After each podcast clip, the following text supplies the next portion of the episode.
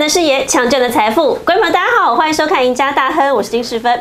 如果你是第一次收看我们节目的话呢，可以上 YouTube 频道搜寻 Smart 金融库，帮我们按赞、分享、订阅，同时开启小铃铛。也可以上脸书搜寻 Smart 金融库的社团，里头有很多投资讯息，还有老师跟财经专家在盘后对于台股趋势以及个股的精辟解析，欢迎大家都可以来踊跃加入。好，今天这一集是清明连假期间，那马上清明节过后，到底台台北股市行情要怎么来做观察呢？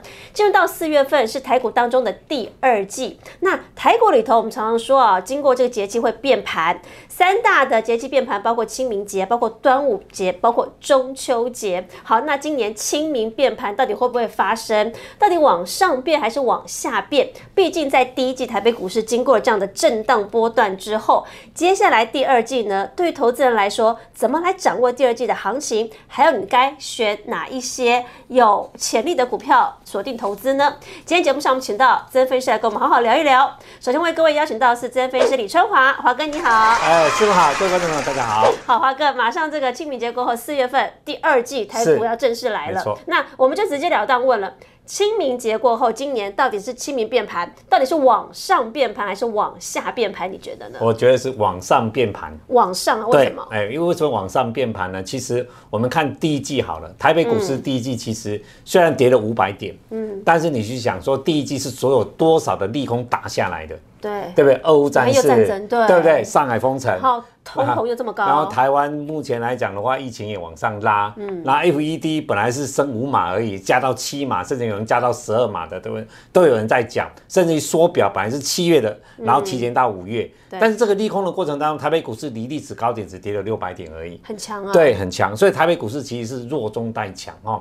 所以说我们看统计资料了，我们看这一份来讲的话，这份统计资料是从二零零一年到二零一五年这十五年的过程当中，我们可以看得出来啊，这十五年的过程当中涨的啊年数是十年，所以占比是百分之六十七。那跌的是五年，占比是百分之三十三所以说从过去十五年的资讯来讲的话，一些大数据的统计可以看得出来，其实清明节的变盘大概都是往上变的几率会高的非常的多哈。当然这跟指数的位阶还是有关呐、对那我们台湾股市现在来讲，历史高点到现在来讲只差六百多点而已，对不对对？但是为什么还能敢这样子讲？最重要，台北股市的基本面真的相当的不错。我们知道，光今天有报纸讲说，台北股市去年是四点二兆台币嘛，对，赚上市贵公司加起来，所以大概会花二点六二兆的台币，这就是第二季为什么清明节往上变盘非常重要的一个底气哈。就是我们获利营收还是很好。对，我们再看一下这一张哈，其实就从四月份开始来讲的话，至少这里来讲有五个相对的利多，投资们可以留意，就是台积电的部分哦。今年台积电外资卖了三千亿种，对，卖很多。对，卖了很多哈，从六百六十几跌到最低跌到五百五十几，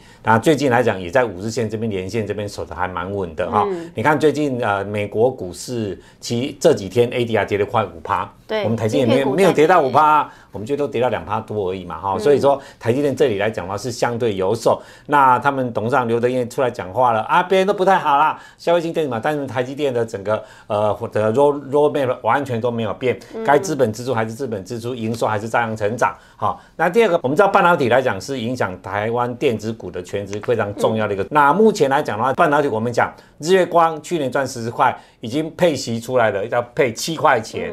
那殖利率目前看的话，大概百分之七左右。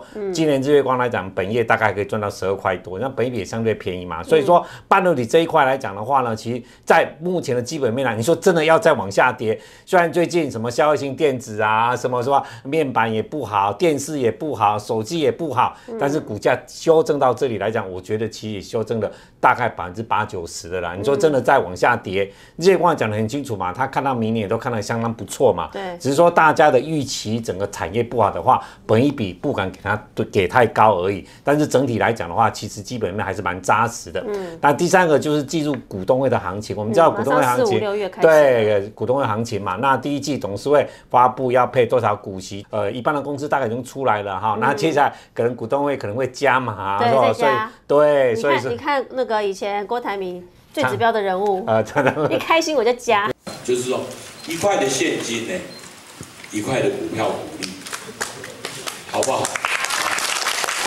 对对对对，红海今年配五块钱嘛，那那去年配十块，五十帕是还好啦。不过如果能够更加的话，我就对那股价就有相对帮助了哈。那第四个当然是高值利率的保护伞，我们知道今年高值利率的个股真的一大堆啦，阳明百分之十五啦，长荣百分之十三啦，那百分之七、百分之八的比比皆是啦哈。所以说，其实高值利率来讲的话，也是台北股市在第二季来讲，我个人觉得会有反应的。但最重要是，投资本比较担心说，俄乌战事到底什么时候结束啊？哈，我觉得要结束真的没那么容易了哈。因为其实你看，怎么整个经济制裁来讲的话，其实用到了极致的。但是呢，俄罗斯其实也是有武器的。天然气用卢布买？啊，所以卢布最近从一百。我基本上从一百七十最低已经拉到已经九十了哦，所以说这里来讲的话呢，你可以看到俄乌战事来讲，其实对整个全球的金融市场，其实该制裁制裁，油要进的也进了哈，钾肥该涨的也涨了，所以说这里的利空来讲的话，其实从美国股市的这个表现来讲的话，其实最坏的状况是最恐慌的时期已经过去了，但是在这里过程当中怎么样？最差最差就是不要发生核弹了，好战术核弹，但是。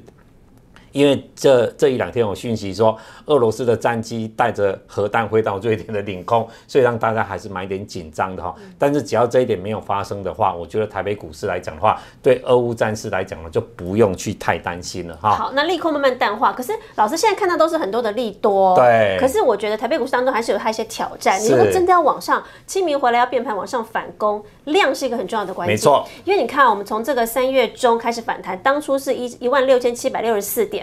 往上反弹到这个波段以来，哎，量其实天天都在缩，哎，对，其实，在清明年假前的两个交易日哦，量已经缩到将近两千亿左右，连三千亿都不到。对，那这样的量开始有些价量背离的情况之下，只要量缩不到三千亿的量呢，你说它要再去往多头的万万八去攻？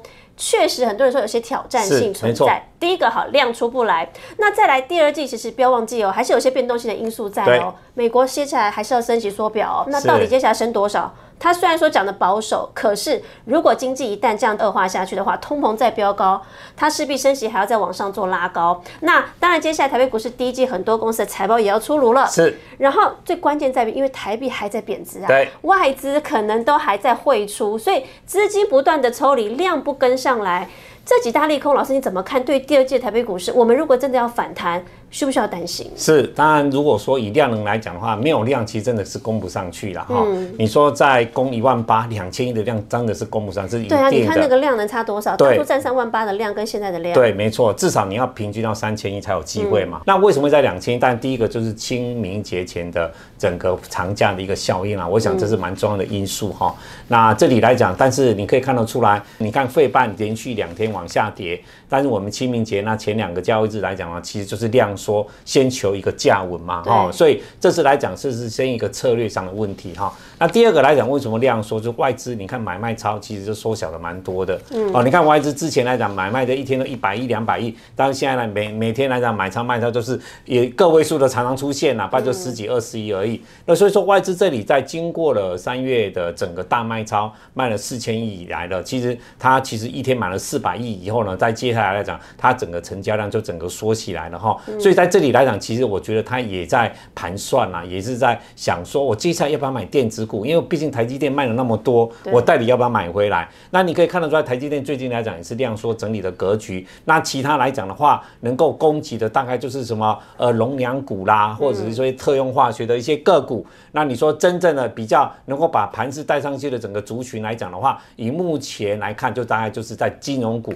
所以你看外资的保守的买盘，为什么要买在金融股？其实就很。简单，他现在不知道买什么个股啊。可是金融是不是跟接下来升息也有关系？当然，升息来讲，对它的整个获利来讲的话，当然是有帮助。但，我最重要是一个题材。我举一个例子好了，我们讲二八九一的中心金，其实昨天开法说，三月三十号开法说，其实法人预估他去年才赚两点，呃，去年赚二点七三，法说看完，他今年也是赚二点七二，衰退。但是它因为有升息的一个题材，所以最最近金融股在涨的原因也在这边。那么回到这个大盘，这个两千亿绝对供不上去，但是回过完节后量会不会增加？我个人觉得投资者要去观察外资。其实今年来讲的话，这个大盘我们共上两个非常重点。第一个就是刚刚四分讲的量的部分，如果是在两千亿的过程当中，我觉得台北股市也不会跌，大概就会在季线一万八。到年线一万三千点做整理，那如果出量的话，那我觉得往上攻击的机会就非常大。为什么要这样说？因为外资来讲，今年卖了四千亿，它如果说美国股市在这里维持相对高档的位置，那第二季开始呢，一些利多的因素慢慢起来的话，外资这里来讲，我个人觉得还是会被强迫回补的。嗯，那刚才讲了四分这三大利空，我们要怎么去看？要不要担心呢？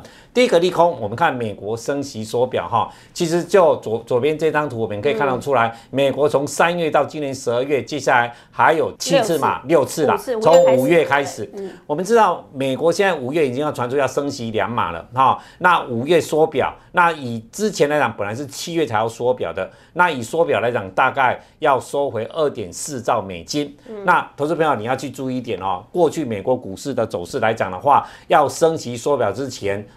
大概都是修正百分之十到百分之二十，那这次科技股已经修正二十趴了。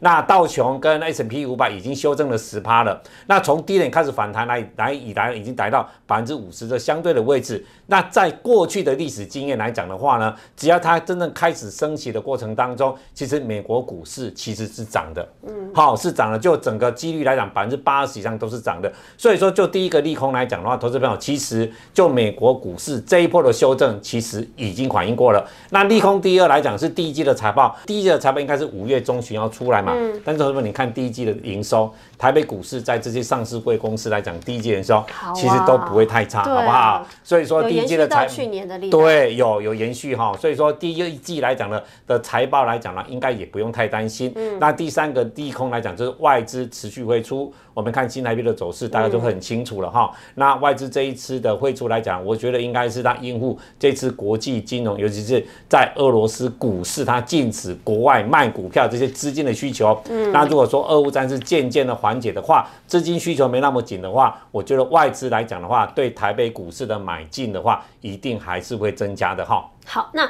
整理了这么多的说法，老师看起来觉得清明节变盘是往上变。是。好，那往上变，那大家就可以开始选股啦。反正这几天震荡过后，又要开始往上。对。那哪些股票是进入到了第二季四月份以后，老师你觉得还有题材还可以再上攻的？好，对我觉得三个题材，投资们可以留意的。第一个有升息题材的金融股，哈，对，这是很强。第二个有涨价题材，原物料个股，就是最近的一个龙粮的这些个股。第三个就是四五月有高股息题材的哈，今天配股、殖利率高的个股哈。我们先从这三个方面来做选股。我们看得出来有升级题材的，以金融股来讲的话，开发金跟华南金哈。以开发金来讲，去年赚大概两块三，好，那今年已经出来配到一块半左右吧，所以殖利率也相对的高。那今年来讲，以开发金来讲，开发金它并入了中寿以外呢，它当然凯基证券哈，其实它的绩效也都相当的不错啦。好，那所以说这一次来讲的话，以开发金今年的。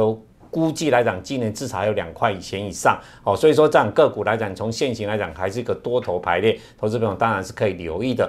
那另外来讲的话，今年呢，其实就纯寿险股，你可以看得出来，国泰金跟呃所谓的富邦金的走势，相对的比一般的所谓的纯银行股哦走的相对相对弱哦，因为其实这个就升息来讲的话呢，呃利差来讲的话，其实还是蛮重要的哈。那这一次像中信金它划税的结果说，这次它估计台湾的央行会升二点五码，大概中信金因为这利差的关系会多赚了三十亿台币。那我们知道，就整个三商银来讲，其实这一波的走势相对的强劲哈。那华南金控来讲，去年大概 EPS 才一块三哦，但是创新高了。对，但是股价能够创新高。那今年来讲的话，华南金大概估计大概赚到一块六左右，它是比较少数能够金融股能够成长的哈。那当然外资的买超还是蛮多的哈，所以说在这两个股还是留意。不过金融股的操作，投资们要特别留意说，因为其实这一波的金融股的往上涨的过程当中，最重要是外资的买超的益注哈，所以说接下来你要特别留意一下外资对金融股族群的买卖超的状况。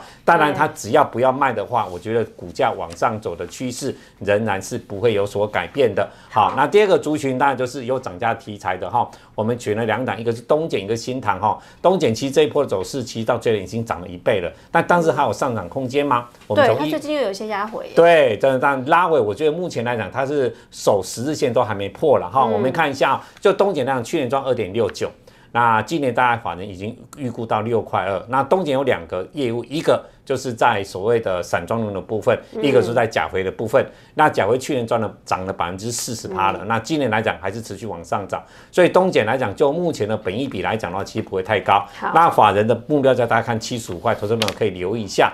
另外新塘的部分来讲的话，就是对车用的三十二位元的部分，那这一波当然它涨得相当的多了哈。如果拉回了哈，十线甚至月线的位置来讲，投资朋友还是留意今年 EPS 大概赚到十三块左右哈。那另外的高股息的个股来讲，就是捷波。那捷波投资朋友可能就比较听过，但是捷波这一两年的获利的成长非常的大。去年呢赚了三块，但是前年只赚一块多而已。它目前来讲，整个公司来讲属于一个比较快速成长的一个阶段。那今年的殖利率也高达百分之八哈，那股价现形也相当的不错。这两个股相对的是比较呃直优的一个个股，投资们可以留意。那另外是二六零三的长荣，大概都知道今天配十八块了哈。那今年获利来讲，反正预估到六十五块到七十块之间哈。可是你看宣布宣布完配股配息之后，老师它跌了一段喽。那最主要应该是减资啦，大家对市场减资的疑虑啦。但是现在减资慢慢你可以看到，现在它最低打到半年线的位置来讲的话，呃，今天我既然说到已经一百三十八块了吧，已经慢慢又往上